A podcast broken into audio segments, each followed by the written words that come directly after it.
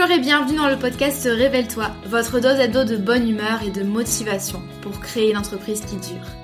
Je m'appelle Maëlène Faure et je suis une ancienne juriste fiscaliste. Il y a quelques années, je me suis échappée des cabinets d'avocats pour enfin bâtir l'activité professionnelle de mes rêves sur le web. Un grand saut dans le vide, j'avoue, mais je n'ai jamais regardé en arrière. Aujourd'hui, j'accompagne les créateurs d'entreprises et les solopreneurs dans la construction d'une activité solide, pérenne et rentable sans stratégie compliquée ni éparpillement. Grâce à mon profil atypique, mi-droit, mi-marketing et mon programme signature, la Micropreneur Academy, j'offre à mes clients un soutien à 360 degrés dans leur aventure entrepreneuriale. Dans ce podcast, vous ne trouverez sûrement pas de recettes magiques ni de conseils bateaux, mais un vrai partage d'expériences et de connaissances, sans tabou ni paillettes. Chaque semaine, je vous parle de création et de développement d'entreprise, de business, de marketing et de la vraie vie des entrepreneurs et des freelances, toujours avec beaucoup de bienveillance. Si vous aimez ce podcast, n'hésitez pas à le partager autour de vous et à laisser 5 étoiles sur votre plateforme d'écoute préférée. Je vous souhaite une agréable écoute.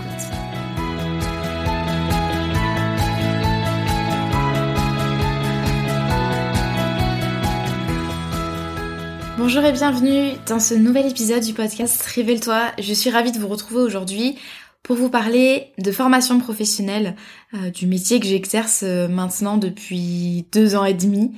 Ça passe très vite. Euh, début 2020, en lançant mon premier produit digital, j'ai vraiment sauté à pieds joints dans le vide, dans un univers que je ne connaissais pas du tout, c'est-à-dire le métier de la formation. Je voulais depuis très longtemps lancer des produits digitaux pour les raisons que vous devez connaître parce que on a tous un peu les mêmes, c'est euh, le potentiel de créativité, mais surtout euh, voilà de liberté. Euh, le business en ligne, ça attire quand même pas mal de monde. Et du coup, j'ai longtemps vu les produits digitaux d'un point de vue purement business, donc voilà, les revenus passifs, la liberté, la scalabilité. Mais il se trouve que j'ai découvert aussi un métier aussi passionnant et stimulant que challengeant. Et euh, c'est ce dont j'avais envie de vous parler aujourd'hui. Parce que accompagner des humains, leur transmettre des connaissances et leur faire obtenir des résultats, qu'on se le dise, ça s'improvise pas tellement. Même si j'ai toujours aimé transmettre, j'ai vraiment dû, euh, avec cette aventure entrepreneuriale, apprendre euh, sur le tas ce que le métier de formateur impliquait vraiment. Et donc, au bout de deux ans et demi d'activité, où je me consacre vraiment à 100% à la formation d'entrepreneur, euh, c'est euh, le moment pour moi de vous livrer un bilan honnête. Former et transmettre, ça implique quoi au juste? J'ai listé euh, cinq leçons que j'ai apprises en devenant du coup formatrice business. La première, ça paraît la plus évidente pour moi et vous devez sans doute vous en douter, c'est que euh, créer un programme en ligne, une formation, donc côté euh, contenu, on va dire, donc le fait voilà de faire un plan, de faire des contenus, et le côté technique, euh, c'est vraiment la partie immergée de l'iceberg. En général, quand je parle avec des débutants, et c'était un peu le cas pour moi, on fait vraiment un... On pose énormément de questions sur la technique, c'est-à-dire comment on crée des produits digitaux, comment on fait des visuels, des diapos, comment on enregistre son écran, sa voix, le matériel et comment on héberge le produit digital. Donc quelle plateforme de formation choisir notamment. Donc la problématique elle est vraiment axée ici sur la technique et euh, on voit beaucoup euh, les produits digitaux sous l'angle business, donc avec les revenus passifs, en oubliant un petit peu que c'est un vrai métier. Pourtant, votre objectif ici, c'est d'amener vos clients vers la réussite. Et donc, en fait, vous avez besoin de créer vraiment un écosystème complet. Du premier contact avec le prospect, la personne qui va découvrir vos offres, jusqu'à la sortie de formation de l'élève. Et l'idée, c'est que cet écosystème vraiment, il soit optimisé pour éviter les décrochages, pour favoriser la réussite et pour rendre vos clients satisfaits. Et euh, je peux vous dire qu'on doit gérer un paquet de choses quand on est formateur en ligne, d'ailleurs, ça m'arrive de recevoir la question suivante. Que fais-tu, Maëlène, de tes journées, sachant que tu as une formation qui est déjà faite, qui est créée et automatisée? Ça me fait sourire, sachez qu'on a beaucoup de choses à gérer quand on est formateur en ligne et ça occupe toutes mes semaines. Et euh, j'abats un travail plutôt euh, très conséquent. L'émission, ça peut être hyper varié et c'est ce que j'aime dans le métier. Ça peut être faire de la veille en continu, mettre à jour les anciens contenus, trier les anciens contenus, les remplacer, voir un petit peu comment est-ce qu'on pourra améliorer le fond, la forme. Pour vous donner une idée, euh, ces deux trois dernières années, j'ai fait une refonte par an. Donc en gros, euh, là par exemple en novembre 2021, enfin à l'automne 2021 plutôt, j'ai fait euh, la version 3 de l'académie. Donc j'ai tout refait, le programme, les contenus au niveau du fond et au niveau de la forme, tout était nouveau. J'ai amélioré aussi le parcours client, j'ai un petit peu changé euh, les modalités de soutien, etc. On a lancé de nouveaux euh, dispositifs, comme par exemple l'appel boost, les permanences avec Laïla, bref, plein de choses. Ça, c'est un travail euh, que j'ai fait vraiment de manière intense, vraiment que ça pendant des semaines et des semaines. Ça m'a pris 3-4 mois. Si j'avais eu un emploi du temps normal, un peu plus équilibré, ça m'aurait pris 6 mois. Donc vous voyez que c'est déjà un travail énorme. Euh, c'est dommage, j'ai pas, je me suis pas chronométrée en faisant cette refonte, mais je peux vous assurer que c'est un travail gigantesque. Alors là, je parle des programmes en ligne signature, des choses qui sont vendues à plus de 1200, 1500 euros. On est sur un vrai programme complet sur plusieurs mois. Évidemment, c'est pas forcément le même niveau de travail. Si vous avez une formation en ligne, par exemple, à 200, 300 euros, avec un programme moins ambitieux et une transformation moins profonde. Mais en tout cas, là, je vous parle de la Micropreneur Academy. Ensuite, il faut mettre à jour la plateforme de formation, s'assurer de son fonctionnement, recueillir et analyser les besoins. Par exemple, on va euh, tous les 3-4 euh, mois éplucher les questionnaires de satisfaction, les mettre dans des tableaux, euh, prendre des captures d'écran, euh, faire des réunions euh, pour en discuter, etc. Ça c'est vraiment hyper important le l'analyse en fait du feedback. Donc c'est ce qu'on fait toutes les deux avec Leïla, on fait des réunions très régulières. On va essayer d'imaginer de nouvelles pistes, de voilà, et on va on va tout simplement trier les infos, voir ce qu'on peut mettre en place de plus, et ensuite ben, il va falloir passer à la réalisation concrète de ça des nouvelles, des nouveautés en fait qu'on aura décidé. Ensuite, autre mission, ça va être d'optimiser le parcours client très régulièrement, de l'entrée de formation à la sortie, les différentes étapes et comment est-ce qu'on peut faire en sorte que ce soit plus fluide, plus agréable, plus motivant. À chaque nouvelle session, on va accueillir les nouveaux clients. Il y a de la paperasse, euh, il y a des, on envoie un petit kit de bienvenue, il y a un live de bienvenue, voilà, il y a des choses comme ça. Euh, on leur, on répond à leur présentation sur Slack, voilà, on prend vraiment le temps de les accueillir. Ça aussi, ça prend plusieurs semaines et on s'en rend pas forcément compte. Bien sûr, il faut aussi euh, vendre et organiser des opérations marketing comme un lancement. Un lancement, c'est au moins plusieurs semaines de travail intensif. Au quotidien, on va aussi assurer le suivi des élèves. Est-ce qu'ils ont des questions comment est-ce qu'on peut les aider.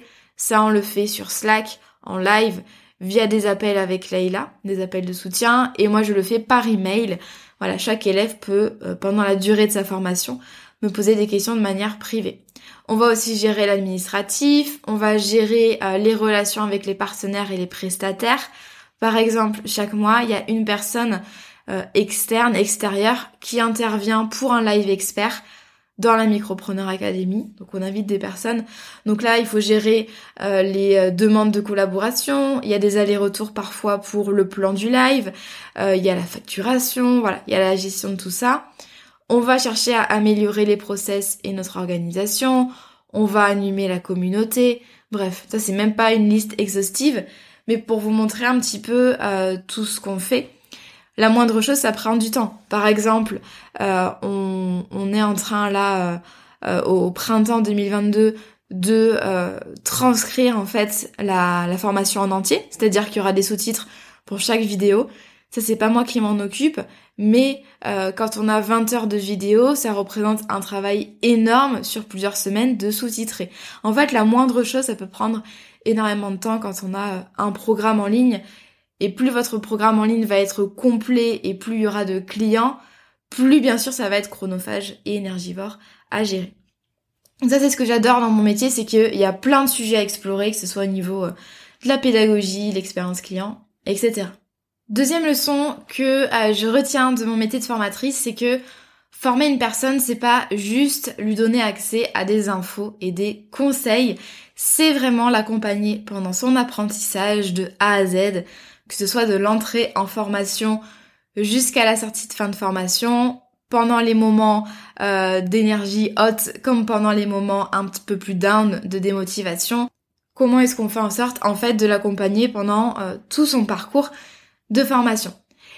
Et donc, on connaît beaucoup les produits digitaux sous l'angle de l'infopreneuriat, et si on traduit littéralement, c'est on vend en fait des informations, on vend son savoir, mais euh, on se rend vite compte, et moi c'est un truc que j'ai vraiment appris sur le tas, euh, ça suffit pas en fait de donner des informations, de donner des conseils. Il faut réussir en fait à faire des choix pédagogiques qui vont permettre d'amener vos clients d'un point A à un point B, d'amener vos clients vers la réussite. Bonne nouvelle cependant pour vous, euh, ça s'apprend vite, pour peu qu'on s'y intéresse. Il n'y a pas besoin d'être ex-prof, il n'y a pas besoin d'avoir un master euh, en ingénierie pédagogique. Si vous vous informez un petit peu sur le sujet, si vous prenez le temps de vous documenter, de faire des tests et de comprendre vraiment comment fonctionne euh, le cerveau d'un apprenant en formation. Ça peut être hyper intéressant et vous allez vite évoluer sur la question. Du coup, j'avais envie de vous donner des, exemples en fait de problématiques, voire de nos cerveaux euh, que je me pose euh, au sujet de la Micropreneur Academy. Bien sûr, ça dépend vraiment de la formation en question. Mais c'est pour vous donner un petit peu une idée des, questions qu'on se pose, des enjeux.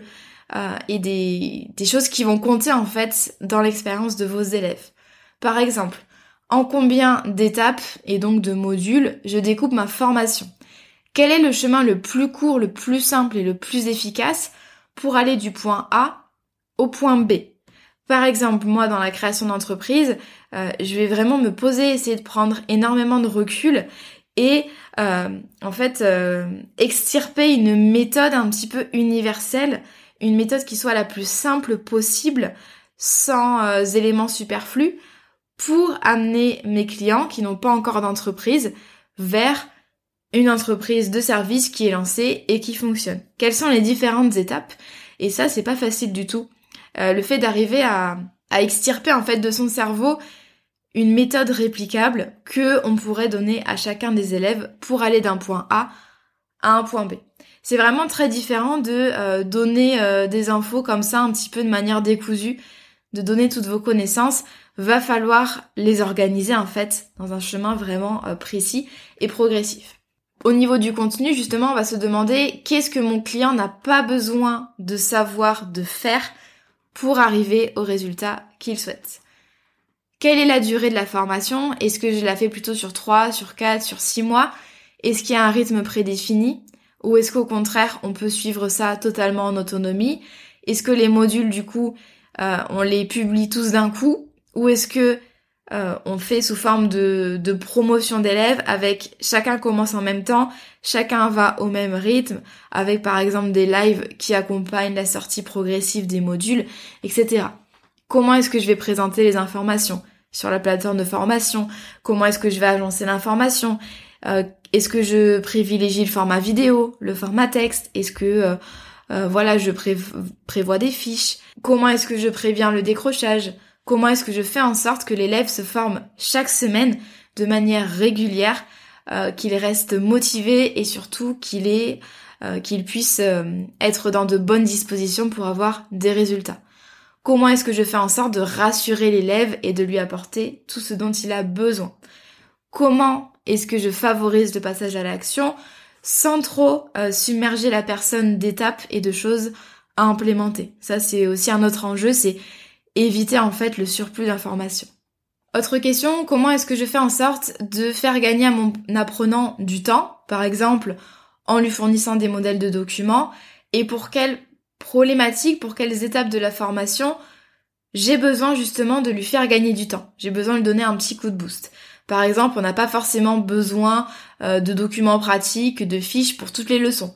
Mais il va peut-être y avoir des étapes qui vont être plus compliquées que d'autres et il va falloir du coup accompagner votre client, lui mâcher le travail en fait parce que vous savez que ce sont des étapes qui vont lui poser souci et ou qui vont être un peu plus longues. Typiquement, euh, je pense à la fameuse étude de la concurrence dans la Micropreneur Academy. Euh, on va d'ailleurs retravailler ça pour euh, le, la prochaine session pour faire en sorte que ce soit vraiment le plus fluide possible, le plus, j'allais dire, agréable possible pour les élèves. je sais pas si ça va être agréable, mais en tout cas, comment est-ce qu'on peut faire en sorte de fluidifier au maximum la chose? Quel support, quels exercices je vais prévoir pour mes élèves? Dans quel but, pourquoi est-ce que je prévois tel ou tel exo, ça c'est vraiment important. Quel est le degré de travail personnel que j'attends de mes clients? Quelles sont les modalités d'évaluation? Dans quel but? Euh, Est-ce qu'il faut euh, du travail personnel? Si oui, ça va consister en quoi? Est-ce que c'est des études de cas? Est-ce que c'est des travaux pratiques? Est-ce que je prévois des quiz, des mini-examens en conditions, etc. Est-ce que je vais prévoir, en plus des modules de formation, des choses pour lui apporter des infos complémentaires et ou pour lui faire obtenir des résultats? Par exemple, je vais décider d'ouvrir un groupe Facebook. Si j'ouvre un groupe Facebook, comment est-ce que ça fonctionne? Pour que tout soit clair, pour que tout soit bien organisé, etc., etc. Là, c'est vraiment un, petit aperçu euh, des questions qu'on se pose quand on est formateur, justement pour aider les élèves. C'est toujours un même objectif de aider les élèves à finir la formation et à obtenir des résultats.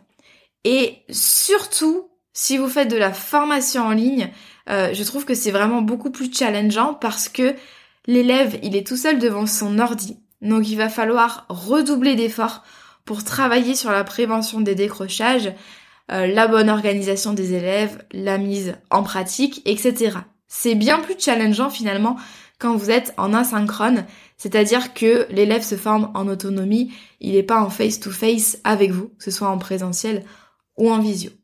Troisième leçon euh, que euh, j'ai appris en devenant formatrice professionnelle, c'est que on ne peut faire un bon produit, une bonne formation que sur le long terme et avec les feedbacks de ses clients.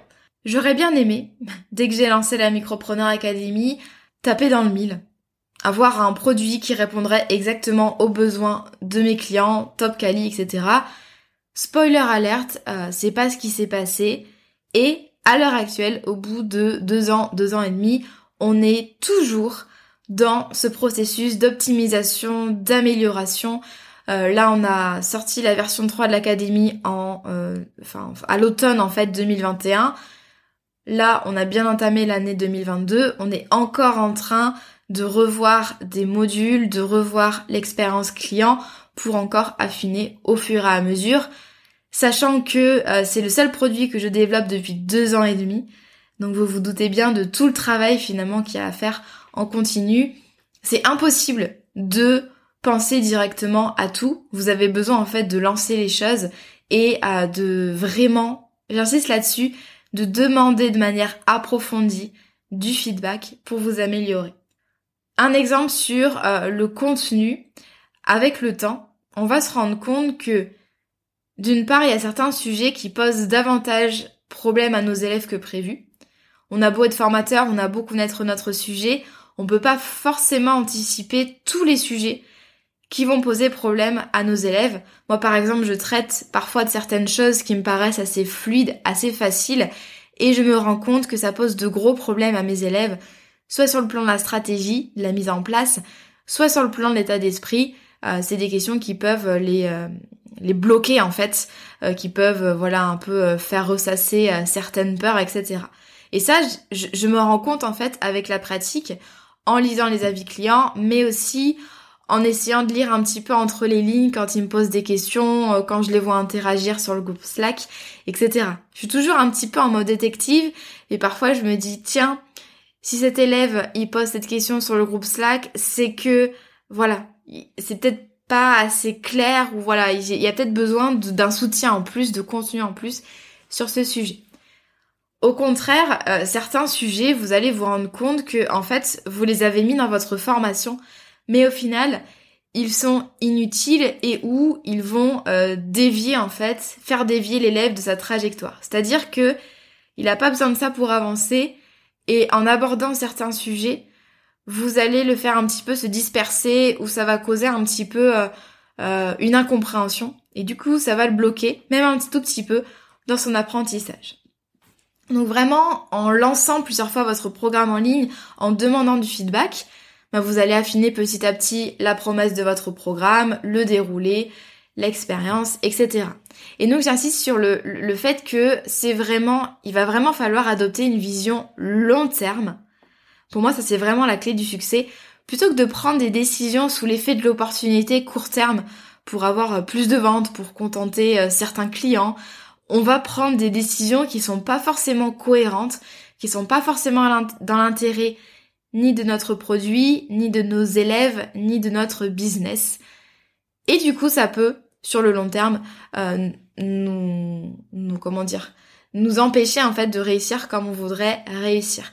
Donc vraiment, dès que vous lancez un produit, essayez vraiment de, de, de croire à fond en ce produit, d'adopter une vision long terme et de vous dire, voilà, j'en suis aux prémices, je vais construire ce produit avec mes clients sur le long terme pendant plusieurs mois, voire pendant plusieurs années. Leçon numéro 4, on ne peut pas satisfaire tous les apprenants à la fois, mais la formation doit s'adapter à la méthode de travail de chacun. Alors ça c'est un truc que j'ai eu euh, beaucoup de mal à comprendre et que j'ai mis longtemps avant de vraiment intégrer. C'est impossible de satisfaire tout le monde. Quelle que soit la problématique en question, euh, par exemple, euh, je vais vraiment prendre un exemple euh, qu'on a eu dans l'académie. C'est une toute petite anecdote, hein. mais c'est en lisant les avis clients de la session de novembre par rapport au groupe Slack. Vraiment un tout petit exemple. En fait, on a toujours des avis contradictoires. Il y en a par exemple, il y a par exemple une personne qui nous disait que le Slack était super dynamique, qu'elle avait fait plein de rencontres, que c'était génial. Et il y a une autre personne qui nous a dit que euh, le Slack, euh, voilà, c'était, il y avait pas, euh, il pensait qu'il y aurait eu plus de d'animation, plus d'échanges, un petit peu comme un serveur Discord où on parle en continu. Donc vous voyez que pour, c'est vraiment un point précis en fait de la formation, mais on a c'est tout le temps, quel que soit en fait le, le sujet, le voilà, on a toujours des avis contradictoires. Pourquoi ça? Parce que notre avis, enfin ça vous le savez, hein, mais subjectif, on va s'exprimer, on va exprimer nos opinions en fonction de notre expérience, de notre vécu, de nos attentes, de notre personnalité, etc. Moi, mon rôle de formatrice, et c'est également le rôle que a euh, Leïla qui m'accompagne vraiment au quotidien en tant que responsable pédagogique, c'est de prendre du recul sur le feedback donné. On va se demander, quand on a un feedback comme ça, pas forcément négatif, mais juste une remarque, une suggestion, on va se demander déjà, est-ce que c'est une remarque qui revient fréquemment? On considère que quand il y a deux euh, élèves qui nous ont fait exactement la même remarque, c'est que euh, c'est euh, le signe que c'est vraiment une problématique qui est partagée. Quand il y a qu'une personne qui nous l'a fait, on est quand même très attentive parce que il peut y avoir d'autres élèves qui ont pensé la même chose. Mais en tout cas, quand il y a au moins deux personnes, c'est que vraiment il faut porter attention à ça. On va se demander aussi, ça, ça, ça implique vraiment de se détacher euh, de, de l'affect, de pas prendre les choses personnellement et de regarder la situation avec objectivité et se demander pourquoi est-ce que l'apprenant a dit ça. Quelles étaient ses attentes et ses besoins? Quelle est sa situation actuelle? Par exemple, quel est son euh, business? Quels étaient ses objectifs en rentrant dans la formation, etc. Est-ce que c'est parce que c'était pas clair de notre côté ou est-ce que c'était parce que la personne avait des attentes vraiment particulières qui pourtant euh, étaient pas ce qu'on avait communiqué clairement? En fait, on peut pas empêcher euh, les clients d'avoir des attentes, même si on a beau dire que c'est pas comme ça. Voilà, il y a des personnes qui voudront toujours certaines choses, même si c'était pas le deal du départ. Donc vraiment, on essaye de voir en fait euh, dans quel contexte a été formulé le feedback. Et on essaye toujours de se demander aussi, est-ce que ça profiterait vraiment au plus grand nombre d'élèves? Par exemple, euh, on va nous demander souvent des leçons euh, un peu plus sur des aspects très pratico-pratiques, par exemple, comment est-ce qu'on lance une newsletter? Ou comment est-ce que techniquement on fait un site internet? Ça, à la limite, on pourrait l'inclure dans les bonus et encore, euh, faut faire attention parce que euh, plus on prévoit de contenu de bonus, plus euh, paradoxalement en fait ça éloigne nos élèves de la réussite et euh, ça peut inciter au décrochage. Si on le prévoit dans le corps de la formation, bah, déjà c'est pas vraiment dans l'état d'esprit de l'académie qui est vraiment de, de former sur des compétences profondes, se positionner, vendre, gérer la relation client. Et du coup on essaye vraiment de pas traiter de tout petits sujets c'est pas des tout petits sujets, mais disons que c'est pas le cœur de l'académie d'apprendre par exemple à lancer une liste email et à faire une séquence email. Surtout que nous, on est vraiment dans un objectif de simplicité et à mon sens, la priorité c'est pas d'avoir une séquence email en fait euh, quand on démarre son activité. C'est vraiment des petits exemples que je prends, mais c'est pour vous expliquer que faut faire attention. Est-ce que c'est dans euh, notre philosophie, dans la proposition de valeur du produit? Est-ce que c'est vraiment conforme à ça? Est-ce que ça va vraiment profiter au plus grand nombre d'élèves? Est-ce que c'est des sujets qui vont vraiment les intéresser? Est-ce qu'ils en ont vraiment besoin dans leur apprentissage? Ou est-ce qu'au contraire, ça risque de rajouter des petites leçons un peu sur des détails par-ci par-là, euh, participer au syndrome de l'objet brillant et en fait dévier les élèves du chemin initial? Donc à chaque fois, on essaie vraiment de se demander est-ce que c'est dans l'intérêt des élèves de rajouter telle ou telle chose? Donc tout feedback vraiment doit être analysé, mais pas forcément appliqué. C'est pas facile en tant que formateur, mais c'est vraiment en fait votre mission de réfléchir dans l'intérêt de tous, de réfléchir dans un intérêt pédagogique. Est-ce que ce feedback, si je l'applique, ça va vraiment me permettre de faire obtenir plus de résultats à mes étudiants? Donc on ne peut pas satisfaire tout le monde, mais la formation, à mon sens, doit vraiment s'adapter à la méthode de travail de chacun. Vous allez vous rendre compte qu'en fait, il existe de très nombreux profils d'élèves. Par exemple, il y a ceux qui vont euh, bûcher à fond, euh, qui vont passer des journées et des journées à dévorer de votre formation et qui vont aller super vite. Il y en a qui vont avoir besoin de beaucoup plus de temps que la moyenne. Il y en a qui vont avoir besoin d'être vraiment euh, motivés, soutenus, voire un petit peu secoués. Il y en a qui vont faire bande à part. Dans tous les cas, euh, tout ce que j'énumère là, c'est pas du tout péjoratif. Chacun, vraiment, sa manière d'apprentissage et c'est important de respecter ça. Et du coup, c'est important de donner à chacun sa chance de se mettre au travail et de trouver son rythme. Si je prends l'exemple de l'académie, pour ceux qui ont besoin vraiment d'un soutien individualisé, qui ont besoin d'être rassurés et ou d'avoir un cadre, on a proposé par exemple un appel boost avec euh, Laïla pour échanger sur les problématiques du moment. Ça, c'est quelque chose qui est facultatif. Tous les élèves ne prennent pas cet appel, mais il euh, y en a qui en ont vraiment besoin. Et il y en a d'ailleurs qui auraient besoin d'un peu plus, mais en tout cas, c'est ce qu'on a prévu. Il y a aussi les consultations, où j'échange, euh, où j'analyse en fait les travaux des élèves. Euh, il y a des échanges privés par email avec moi. Voilà, on a prévu en fait des dispositifs et il y en a qui nous sollicitent chaque semaine et il y en a qui, ne nous sollicitent pas du tout sur toute la durée euh, de la formation. Mais dans tous les cas, peu importe, nous, on a prévu en fait des dispositifs pour ces personnes-là qui ont besoin d'avoir un cadre, qui ont besoin d'être rassurées. Pour ceux qui ont vraiment besoin d'appartenir à une communauté, on a un groupe Slack, on a des lives, on a une salle de coworking virtuelle qui est accessible n'importe quand, etc. Pour ceux qui ont besoin euh, de faire vraiment dans leur coin, à leur rythme, eh bien, on a une plateforme de formation qui est accessible 24 heures sur 24 avec la formation qui est disponible immédiatement pour s'adapter au niveau et au rythme de chacun.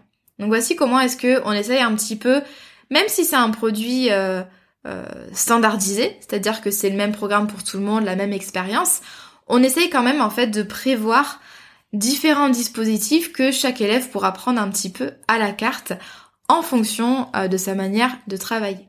Cinquième leçon, enfin, pour cet épisode de podcast, trop donner, ce n'est pas bien former. Et ça, c'est une erreur que j'ai fait euh, au début, alors il y a longtemps, quand j'avais euh, la première version de l'académie, c'était un membership. il est beaucoup plus facile de faire dense et indigeste que de faire concis et efficace. On a tendance, ça c'est vraiment, euh, je pense qu'on a tous ce réflexe au début quand on lance des formations, on a tendance à vouloir trop en dire, mettre trop d'infos, trop de vidéos, trop de supports, vraiment faire des programmes immenses, un petit peu fourre-tout.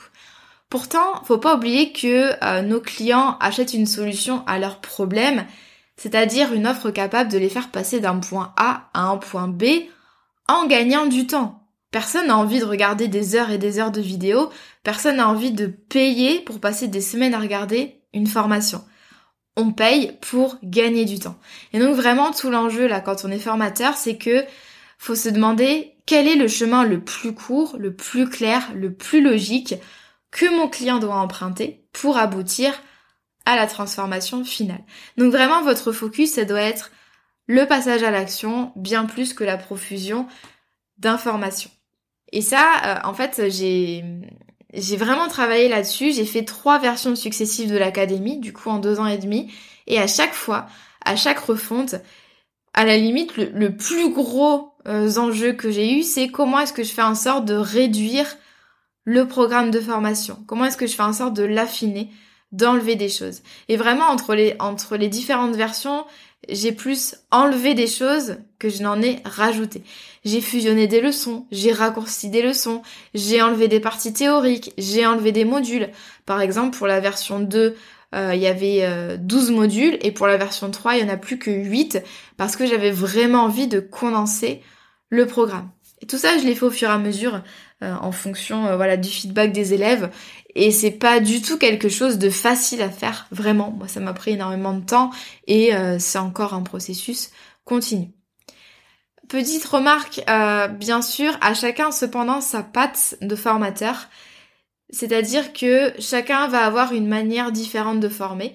Et d'ailleurs, je le vois très bien avec les innombrables euh, formations en ligne que j'ai déjà suivies depuis le début. Il y a plein de styles pédagogiques, j'ai envie de dire.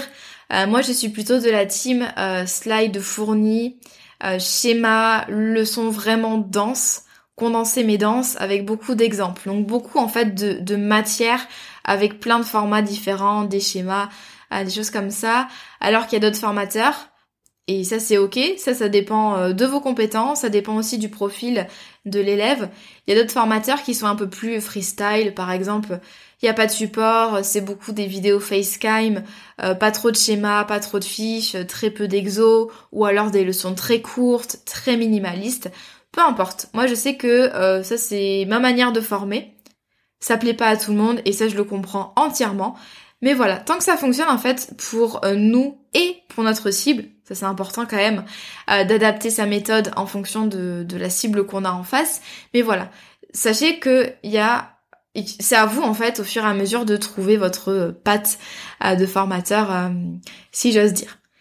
J'espère que cet épisode vous a plu. Euh, sachez que cet épisode de podcast est parfaitement dans la lignée d'une grosse offre que je prépare pour l'automne, qui sera donc pour les consultants, les formateurs, les coachs et de manière générale toutes les personnes qui ont envie de transmettre des connaissances et euh, qui ont envie de lancer euh, un business en ligne dans justement euh, la vente de connaissances, mais tout en accent vraiment sur les résultats des élèves. J'ai énormément de choses à transmettre par rapport à mon expérience de formatrice en ligne. Donc voilà, restez dans les parages si ça vous intéresse, si vous avez un business de service qui tourne déjà bien, mais que vous avez envie de passer à la vitesse supérieure notamment en offrant à vos clients un programme en ligne aux petits oignons avec vraiment une pédagogie parfaite, un focus sur les résultats et une expérience client petits oignons.